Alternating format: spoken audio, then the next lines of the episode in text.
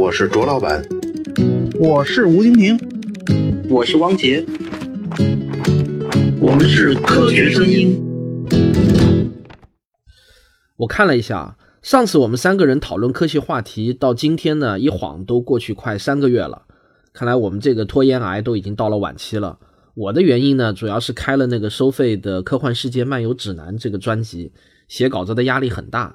每次做一期节目呢，往往要重温一本甚至很多本厚厚的那种大部头的经典科幻小说。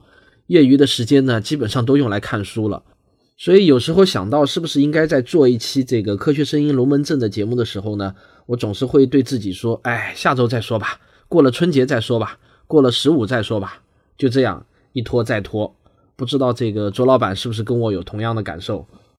哎，其实我哪有什么资本谈拖延呀？我现在的时间每天也只能保证正常的作息，可以说每天没有半小时以上是浪费掉的，只不过是把所有的精力都花在准备下一季节目跟准备当前的付费节目上了。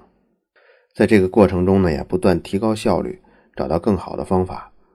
现在付费版的卓老板聊科技已经有一百八十多期内容。这些内容我觉得质量上远远高于第一期，这也是挺让我欣慰的事儿。我也希望在第三季能够大幅超越第二季的内容。平哥，你一周才做一次节目，你有什么解释的原因吗？哎呀，别提了，最近编辑催稿子催得很紧，本来预定了写两本书，也就是把《宇宙大爆炸》系列和《量子力学外传》系列呢写成书。我刚交了一本啊，这一本大概写了有十九万字。本来编辑只是要求我把这个《宇宙大爆炸》系列内容啊整理一下，但是我想啊，很多听众都已经听过音频节目了，这书上要是照着再来一遍呢，可能有点对不住大家。因此呢，我尽量能比音频版呢更丰富一点，时间跨度也更大一点啊，从。牛顿那个时代一直讲到最近几年，主要讲的就是物理学里面的相对论和宇宙学以及黑洞这一支。天文方面呢也有很多涉及。相对论建立之前，有关光速和以太的这个问题，哎，我这讲的就比以前的更加详细啊。既然是科学史作品嘛，我也想尽量让大家对那段历史有个直观的感受啊，所以我就尽量给。呃，那个时代的图片呢，我就尽量多找了一点儿大概图片我配了有二百张，可能啊有的涉及版权能不能用我还不知道。呃，我用一张霍金的结婚照，那那霍金那时候可还是站着的啊，他不是现在坐轮椅那样子。可是这人家未必答应让我用是吧？那这个算不算侵权，我也不是不是太清楚。这个爱因斯坦小时候那阶段的照片还是蛮可爱的，小正太阶段啊。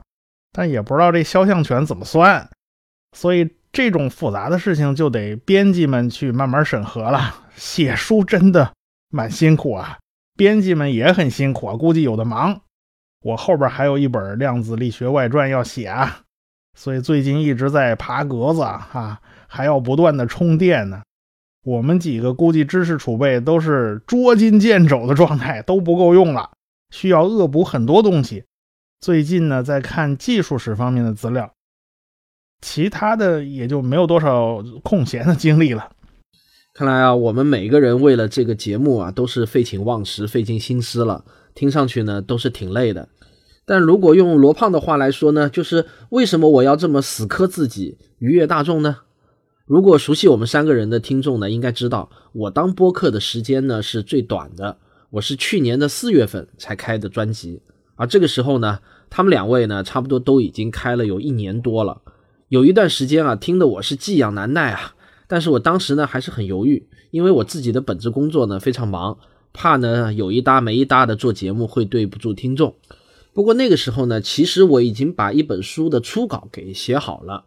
原本如果按照计划的话呢，就应该是写第二稿，然后呢发给出版社审稿，再修订，最后呢就出版成书。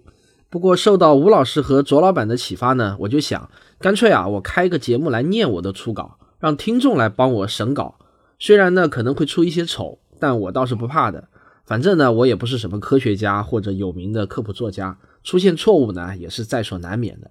而且错误早点儿发现，以后出书的时候呢就会少一些错误。就这样，我就开了一个科学有故事的号，然后呢，播讲我的第一个节目就是仰望星空天文学史话。结果呢，一开播，由于吴老师和卓老板的这个推荐啊，听众增长的很快，留言和评论呢也都比我想象的要多得多。这一下子呢，就让我觉得很嗨了。以前呢，一个作者想要和读者交流呢，实际上是挺不容易的。而现在呢，等于是可以边创作边和我的听众交流了。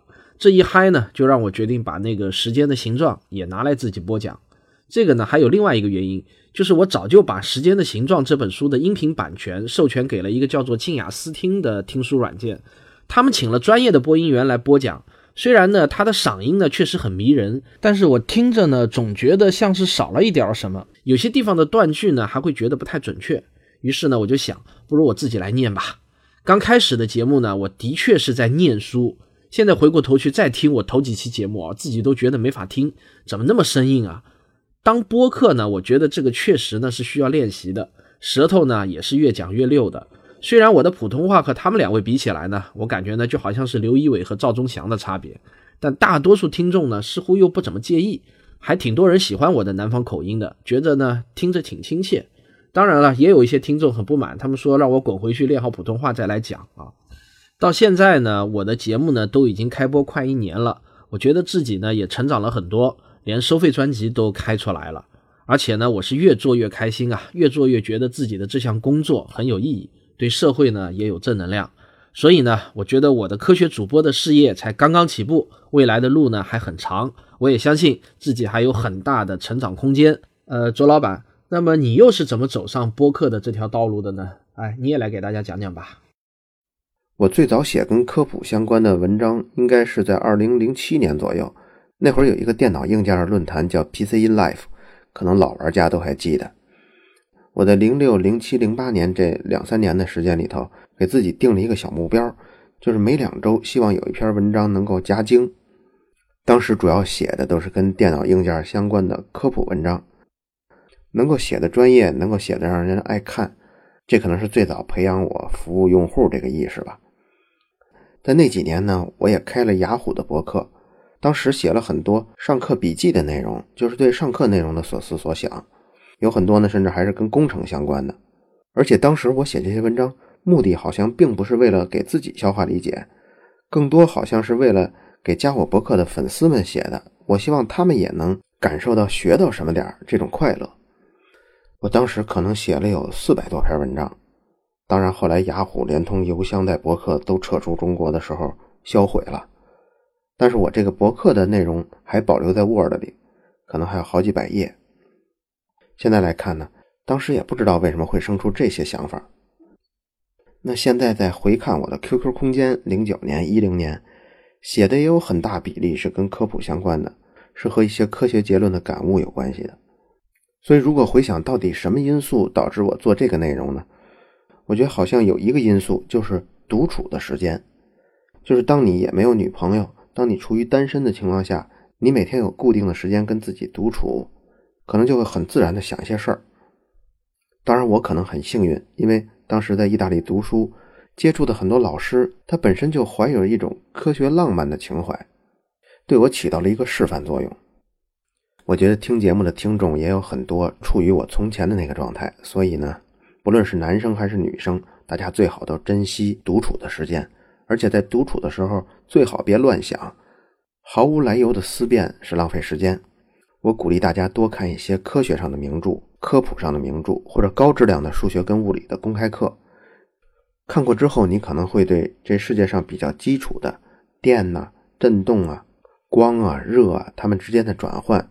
有了更扎实的认识，这些不太容易撼动的价值观，有可能会对更复杂的现象产生一些理解。比如像什么是爱情，什么是婚姻，为什么会有战争、有嫉妒、有仇恨？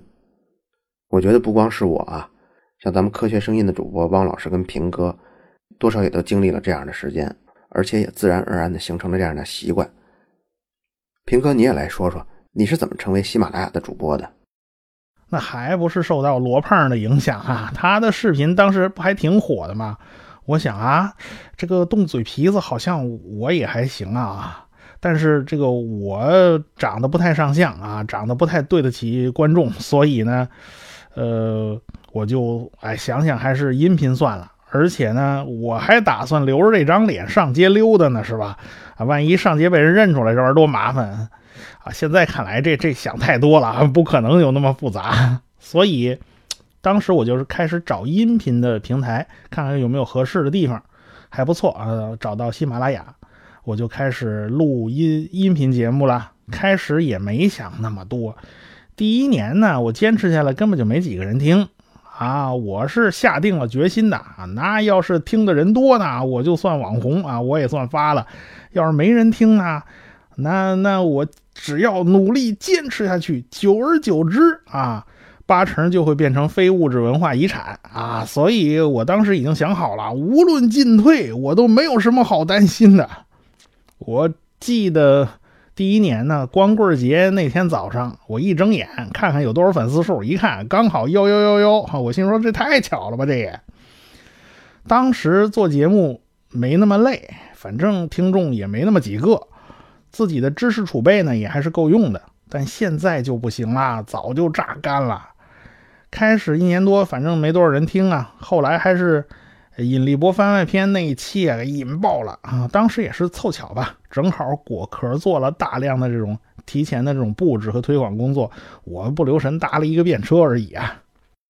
对了，今天还得恭喜一下汪老师，听说你的《时间的形状：相对论史话》彩图升级版正式开始预售了，我还给你发了一篇微信公众号。你的这本书我很多年前就已经读过了，写的挺不错的。不知道这次你号称经历了五年的修改。都做了什么改动啊？首先呢，我是把这五年来发现的各种大大小小的知识点的错误都尽可能的给改掉了。有些错误呢，其实错的还是挺离谱的，我在这里呢都不太好意思说。比如把物理学中的三大守恒定律的发现权都安到了牛顿的头上，再比如呢，把太阳一天释放的能量少估算了，大概有十几个数量级这么多吧，等等啊。虽然说我不敢保证这本书呢已经百分之百没有错误了，但是至少呢我还是觉得对得起自己吧。然后呢，我增加了很多最近这几年物理学的新进展，比如说上帝粒子的发现、引力波的发现等等。最后呢，我是去掉了很多的废话，把语言呢进一步的精炼了一下。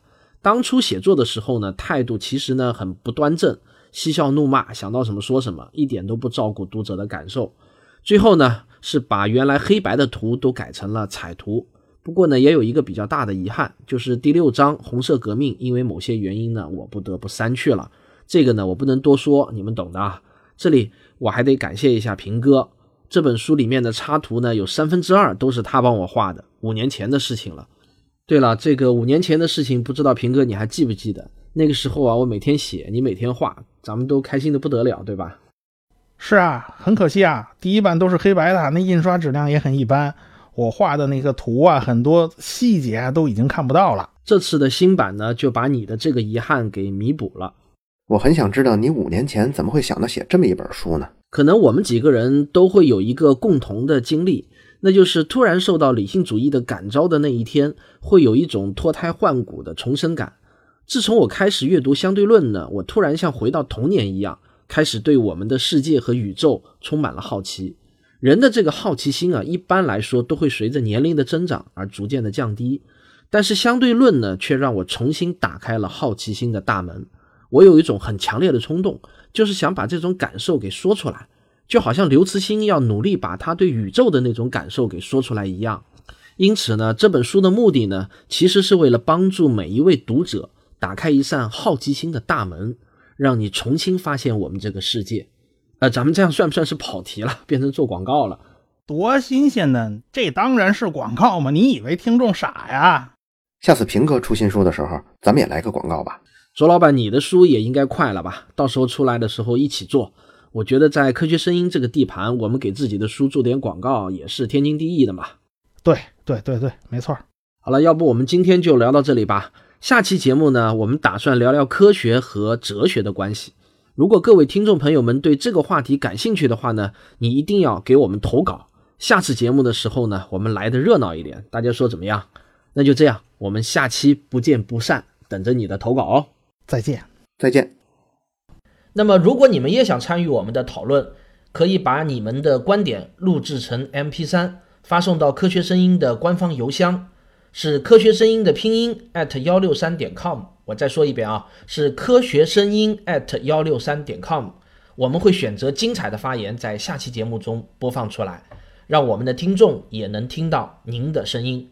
呃，但是我要特别提醒大家注意，有两点非常重要。第一，您在发言之前，请先表明您的身份。第二，发言的时间不要超过五分钟。